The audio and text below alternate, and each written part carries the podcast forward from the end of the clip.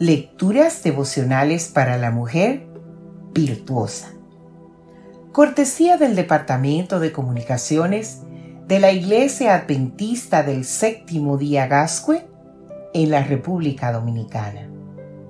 En la voz de Noemí Arias. Hoy, jueves 4 de enero del año 2024. Yo aquí me quedo. Honoré de Balzac nos dice, cuando más se juzga, menos se ama.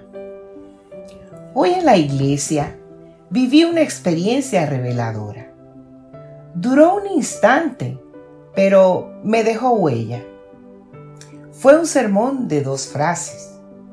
La primera, un puñetazo. La otra, una terapia. La comparto contigo porque creo que puede ser reveladora para ti también. Yo estaba en mi banco y delante de mí se sentaba un desconocido. Este llevaba gafas de sol y su postura era como si estuviera en un partido de fútbol.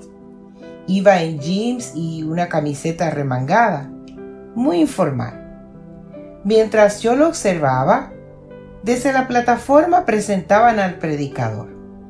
En esta ocasión era un departamental de una división de la iglesia adventista.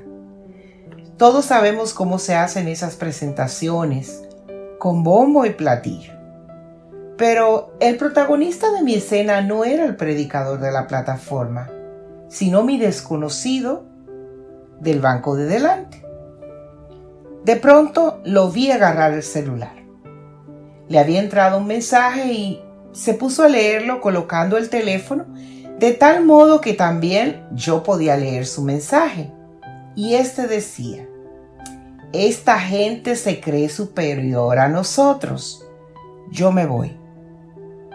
Me quedé de piedra. Normalmente yo soy esa gente. A mí suelen invitarme a predicar a lugares donde nunca he estado, a gente que no conozco y también me presentan con bombo y platillo. Yo pensé, así es como me deben de juzgar a mí muchas personas. Realmente me dolió, pero mi sermón tuvo un final feliz.